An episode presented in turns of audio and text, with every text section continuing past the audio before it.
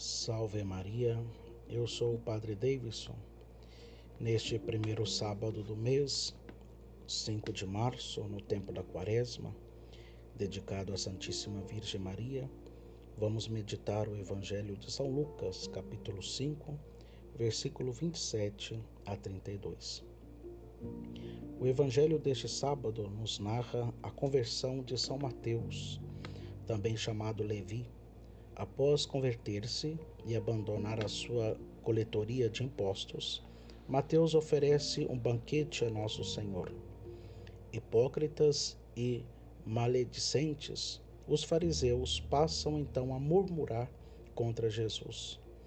Porque vós comeis e bebeis com os cobradores de impostos e com os pecadores? Dizem aos discípulos do Mestre.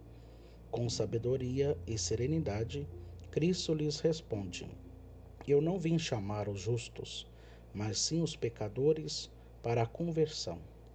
Porque afinal de contas, é o doente quem precisa do médico e não os que são sadios. Muitos são os detalhes e os ensinamentos que esta passagem encerra. Hoje, porém, vamos deter no pecado que vemos escorrer da língua dos fariseus. E podemos também aproveitar para fazermos, em cima deste evangelho de hoje, um exame de consciência e vejamos se não é essa mais uma das muitas faltas em que nos habituamos a cair também. O pecado da murmuração é fundamentalmente a tentativa de destruir o relacionamento entre as pessoas. Ora, vejamos o que fazem hoje os fariseus. Não vão eles até os seguidores de Jesus com o único propósito de desmerecer o Mestre aos olhos dos discípulos? Como podeis sentar-se com pecadores? afetam-se de indignação.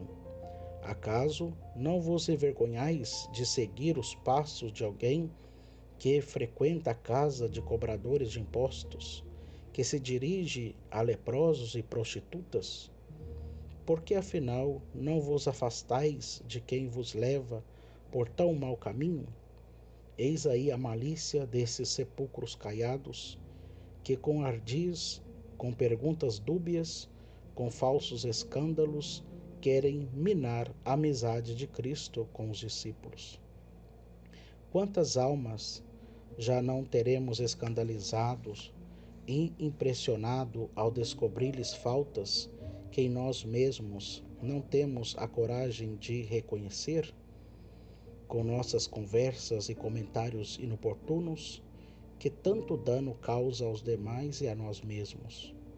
Por isso, que o Senhor nos tire da língua este mal terrível da murmuração e nos leve a reconhecer, sobretudo, as nossas próprias e tão inumeráveis misérias. Que a Santíssima Virgem nos ajude nesta graça.